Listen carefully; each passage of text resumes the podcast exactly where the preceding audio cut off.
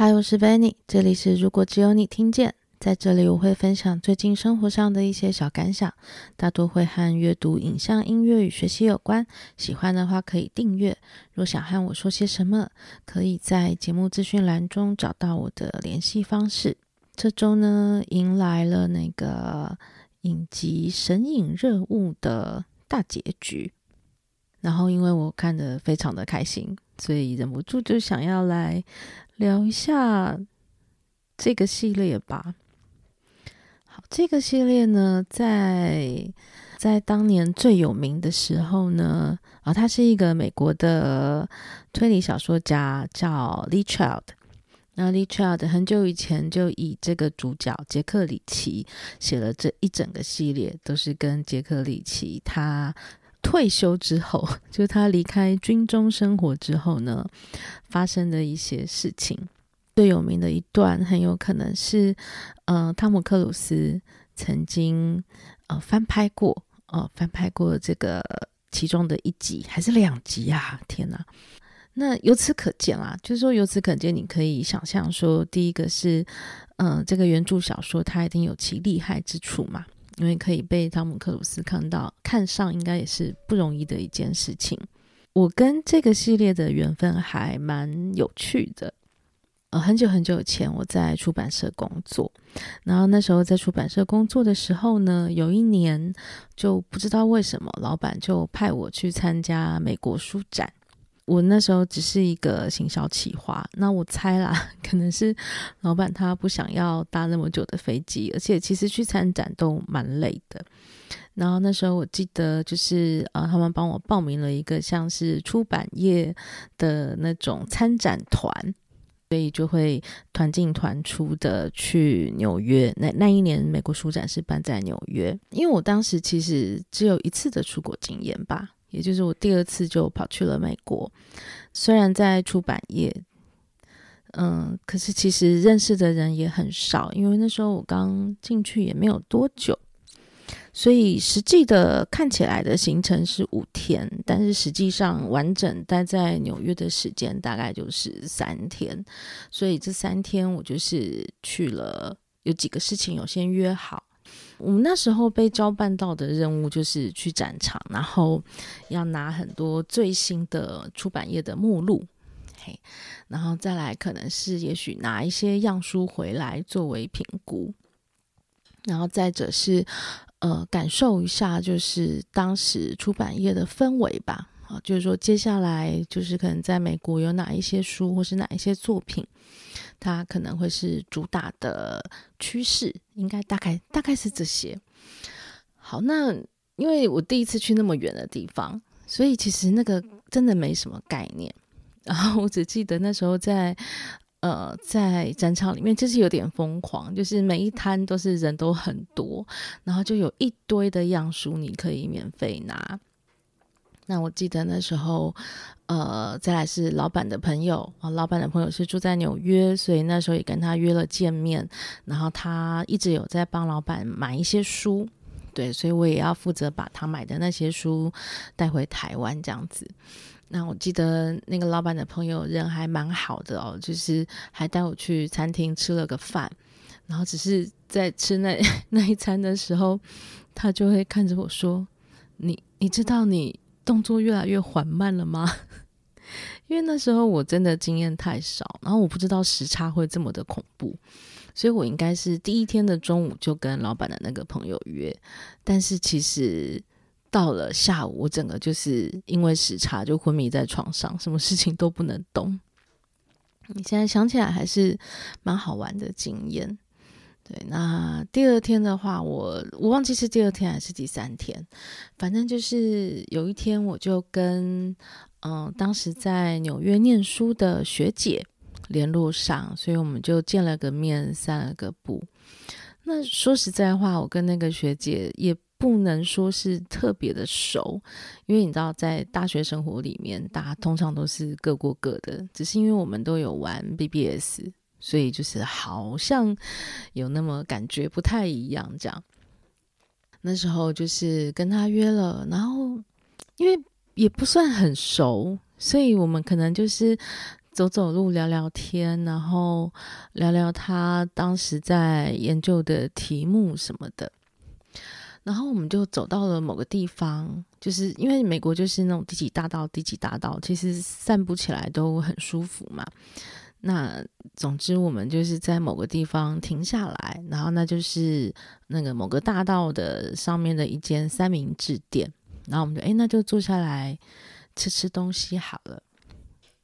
然后我们就坐下来吃个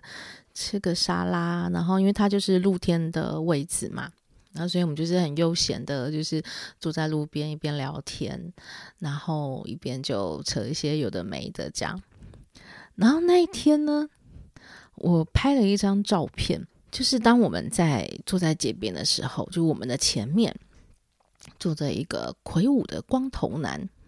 然后呢，他就一个人坐在街边，我印象很深刻，就他就拿了一本平装的小说在看。然后那个小说就是 Lee Child 的《The Enemy》那一那一本，但是我我觉得那个场景吧，或者是刚好我留下的那一张照片，一直在我心中是印象非常深刻的。因为那是一个五月还是六月，纽约天气很好的时候，然后还有一些阳光，然后一个悠闲的下午，然后有一个人他可能吃了三明治之后，他就。坐一下，然后拿出一本书，就在太阳下这样子看书。所以，我们那时候第一次想说：“诶，Lee Child 是谁啊？”就是因为，因为我总觉得你在街边这样很悠闲的看一本小说，是非常非常舒服的一件事情。所以，我就开始对这个作者有印象。那回台湾没有多少年之后。呃，没有多久，应该是没有多久之后吧，皇冠就出了他的所有的作品。我必须要称赞一下，其实我还蛮喜欢皇冠，就是他还在我的印象里面啦，他蛮少半途而废出一个作家的系列。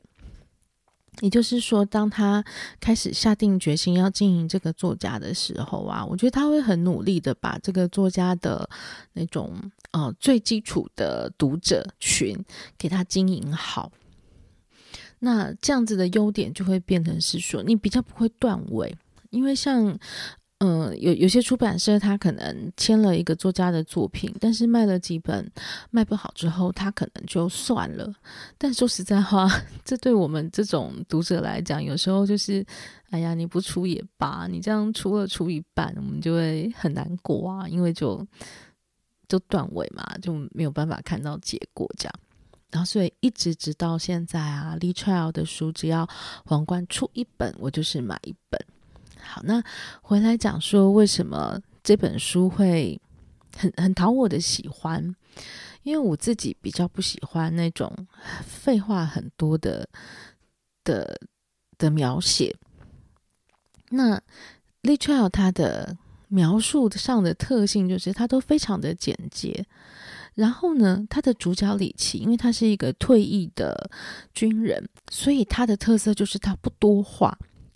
那所以变成是整个看观看过程的动态，就会变成是在描述一些呃实际上面的状况。那这种是我比较不喜欢的，而且比较喜欢的，因为我现在真的看到那种每次有一些推理小说的。主角或者呃被害人或者是害人的，就是都要从哎呀天啊，从小时候讲起，从爸爸妈妈讲起，从虐待我的祖父母讲起，从隔壁里住了一个霸凌的邻居讲起，就是这些看久了，其实就真的蛮烦的。对，那李七的小说的特色就是它都非常简洁明快。然后他都是有一起事件，然后这个事件呢就会被李奇遇到，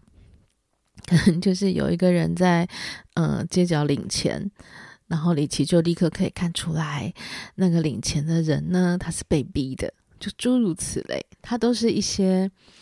非常刻意营造的意外，但是刻意营造的意外后面带出来的那个故事呢都会非常有趣。那他就有点像是我心中那种，呃，很干净的小说。我的干净的意思就是，每一集处理一个案件，然后这个案件里面有好人有坏人，有过程，然后有不解啊，有撞墙，但是后来呢，他就会得到了一个不一定皆大欢喜的结果，但一致的结果就是李奇他又会只身上路。好，那就这个主角的特色就是他没有什么过去、现在、未来。然后他有一个已经死掉的哥哥，然后他在军中的时候呢，他是呃后来有当了军官，然后他有管理一个团队叫一一零团、一零零小组之类的。那但是他离开，因为一些原因离开军中之后呢，他就过着孑然一身的生活。这个孑然一身是什么意思呢？就是他身上唯一的物件就是一支牙刷。好，那除了这个牙刷之外的东西呢，它都是买现成的。就举例来讲好了，可能他的衣服就是买三天之后呢就丢掉啊，再买一件，大概就是这种意思。然后他不用任何跟数位有关的东西，然后所以，然后他只有一个信箱，然后那个信箱就是呃呃收钱的信箱，那个钱就是 美国政府会把他的那个应该是退休金之类的东西吧，就寄到那个信箱，所以他就会去领钱，这样，就他的生活非常非常的单纯，就是。不断的搭着巴士在路上行走，然后不断遇到惹各种惹事的东西。好，那第一的呃，在翻译上叫做这个影集的系列，它是翻叫《神隐任务》，然后其实嗯、呃，它的 title 的名称就是 Jack Reacher，就是这个主角的名字。然后第一季已经呃在二零二二年吧就结束了。嗯，还是二零二一，有点忘记了。然后呢，我刚看完的就是第二季，然后我看得好开心啊！因为我现在有时候觉得看影集也有点累，反正就一样啦，就是又要从你小时候讲起，然后又要讲你什么心理创伤什么的，就很烦。但是这集呢，这集啊，因为李奇他已经出了应该十几本、二十本有了吧。那我相信那个制作团队在选的时候，一定也是煞费苦心，因为大多时候说实在话，当你轻装上路，然后里面常常又没有什么女主角，然后又都是李奇他在解决一个案件，所以有时候你可能就会觉得编成一个影集的时候啊，它的那个剧情丰富度可能稍嫌就会弱了一点点。但我非常喜欢他们第二季的这个选择哦。那他这个选择就是，呃，以呃李奇他以前的那个一一零小队里面有几个人，就是突然都死掉了，或者是失踪了。那剩下的四个成员，就包含李奇，一共四个人，他们就组合起来，就要去探寻说到底为什么。他们以前的好伙伴就这样不见了，这样子。好，那当然，所以这个这个剧影集一共八集嘛，它就会稍微丰富一点。那 丰富一点就会说，呃，他可能有一些过去的画面可以拍哦，就以前他们在在军队里面的时候，他们是怎么样一起合作的。然后还有就是现在解谜的这个过程。那我后来回去看我。看这个《神隐任务》第一季的心情的时候，呃，我就会觉得说，嗯，我觉得在转译这件事情上啊，就是每一个剧组他真的能力擅长的都不同。因为当我第二季看得非常非常爽快的时候，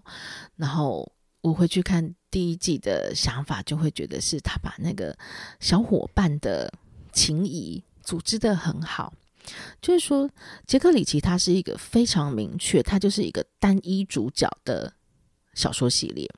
也就是说，所有事情都围绕着这个主角。但你想想看，这个主角他就是一个大块头，他非常的高。好，这也是当汤姆克鲁斯在他的身高坚决要演这个快要两百公分的大块头，后来就被书迷骂得一塌糊涂的原因之一哦。对，他就是一个不多话的大块头。那所以，当你要变成影集，如果你还是以这个单一男主角的方式在讲这个故事的时候，就会变得很无趣啊。因为第一个就是在 casting 上面，你要找到一个这么大块头的人当男主角，好像就不太容易了。那而且我还记得我第一季看的时候，会觉得这个男主就是他型外形非常的合适，做出来的感觉也都有那个样子，但他真的演技不是很好。就你绝对没有办法说他是一个演技很强的人，所以如果你把你要找到一个最对位的主角，但是他可能不是那么完美的主角的时候，你变成是要在剧情上去帮忙推进。这个角色，所以我觉得小伙伴的这个选择就会变得很重要。那我觉得在呃《神隐任务》这个影集里面，他们的 casting 都非常的厉害。就举第二季的例子好了，就是第二季，我觉得他挑的每一个成员啊，就是好，里面可能有警察，然后还有里奇之外的三个小伙伴，然后当然还会穿插一些有的没的次要的角色啊。就是这些人，我后来我都一个一个去看说，啊，他们以前还演过什么东西？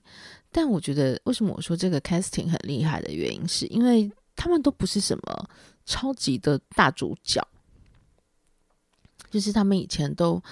都没有演过什么超级出名的影集，就是有有蛮有名的影集，但是都不是那种非常红像六人行那种等级的影集，所以就是。讲实在话，这些人我之前都没有印象，因为我没有看过他们演的东西。但我觉得在选角这件事情上厉害的就在于，虽然你没有看过这些人，但是他们组合起来就非常的有吸引力。好，举个例子来讲，他们呃其他的三个小伙伴哦，有一个小伙伴叫妮莉，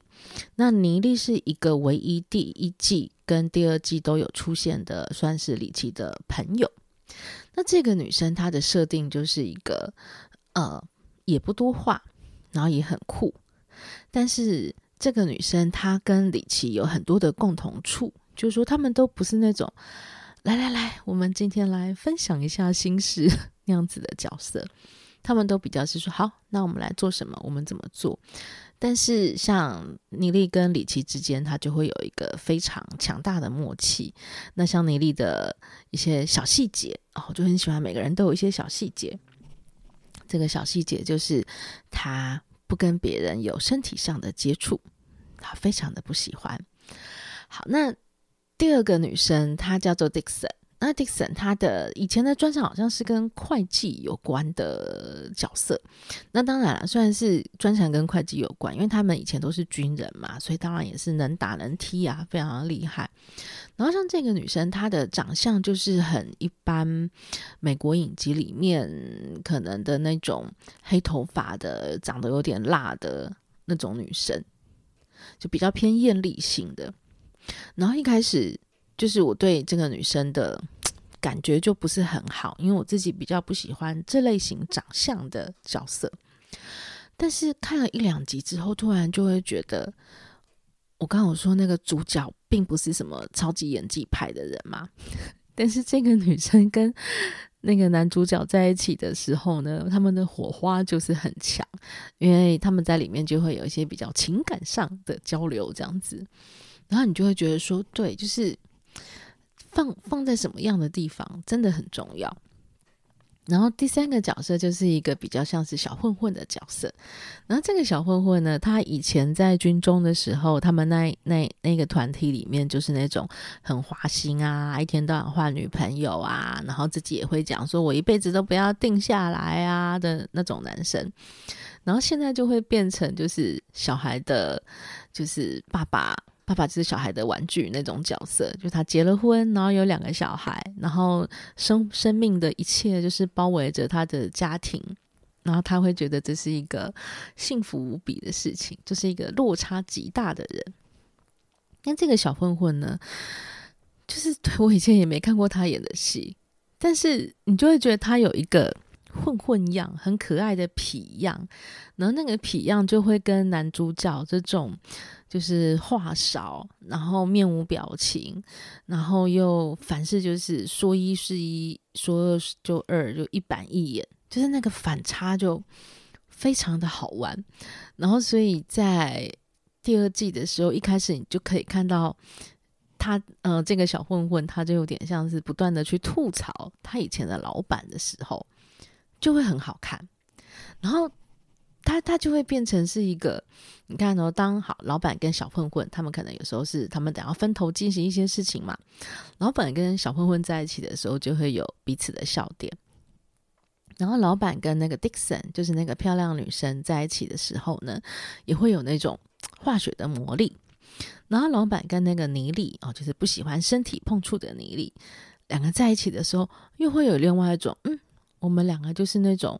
不用一句话，我们就兄弟那样子的氛围出来，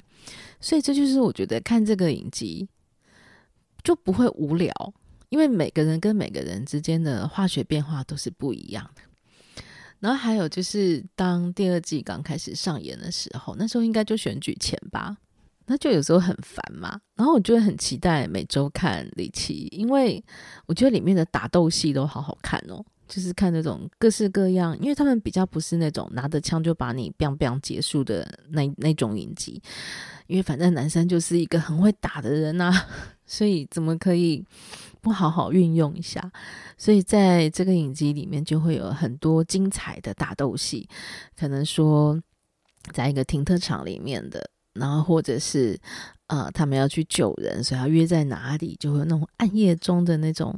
呃各个。码头上、仓库间的打斗戏，然后还有飞机上的打斗戏，这样，然后看那些打斗戏都觉得啊，真枪实弹真的好重要哦，因为你这样看起来真的就是整个戏的丰满度就会增加很多。然后我也很喜欢编剧，因为说实在话，我已经忘记书的这个故事在讲什么了，因为我都看很久了啦，也没有再去找来重看。但我就很喜欢一些小细节，然后那个小细节就类似好了，像里面有一个角色是美国的议员，好，然后这个议员呢，在里面就是呃做了一些坏坏的决定，这样子，好，那所以有一次呢，就是李奇跟这个议员他们就见到面了。然后见到面的时候，一开始见到面，因为李奇一开始他是在追这个议员的属下这样子，所以一开始就是这个属下，反正主属下就是个属下养嘛，就是会拿翘啊，会想说，哼，你们现在还不是想要乖乖听我老板的话之类的这样。呃，当议员出来的时候呢，属下他就想，嗯，我老板出来啦，所以他就想要拿翘嘛。然后拿枪，他就讲说：“啊，你哥还不是死了这样子之类的。”然后就就就讲说：“呃，什么？对啦，你哥也军人嘛，我们就是要感谢你的贡献，就有点像是要拿李奇的哥哥死掉这件事情来刺激他。”然后这时候呢，这个亦正亦邪的议员呢，他就突然讲说：“你不能这样子讲，因为军人对我们来讲是很重要的，我们要感谢他们的贡献。”然后我觉得，当我看到这一幕的时候，我就突然觉得，哎，我我有看过多少 美国的议员之类的角色在戏剧中不是个笨蛋啊？就是我还蛮喜欢这种，虽然他是个坏人，但是，虽然他是一个不那么不那么完美的好人，但是他有某一些他的底线啊，这个底线可能就是他还是很尊敬军人。他不会让他的属下讲这种不应该的话，然后这个议员他就是做了一些决定，但是这个决定呢，其实就是游走在灰色的地带哦，可能把一些呃重要的东西卖给不应该卖的国家之类的。但是呢，议员觉得他是在做好事，所以我会对于这种不把一个角色写的那么单一。的戏剧会很开心，因为这你知道，这预言出来大概三分钟吧，这大概就是一个三分钟的戏，但是你就突然觉得，哎，这个角色很饱满，所以我觉得这就是我看这个影集会很开心的地方，它不是那么的样板，然后它又有非常非常高的爽度，所以当你看的时候，你会非常的开心，因为你会觉得好像，对，他就度过了一段跟我们原本人生很无关的事情，但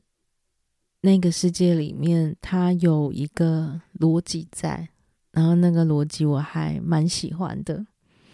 嗯。所以就非常推荐大家看。如果是小说，你还没有看过，那真的太棒了。它有好多你可以从第一本开始看，皇冠有出整套的。那如果是只有时间看影集的话，也很推荐，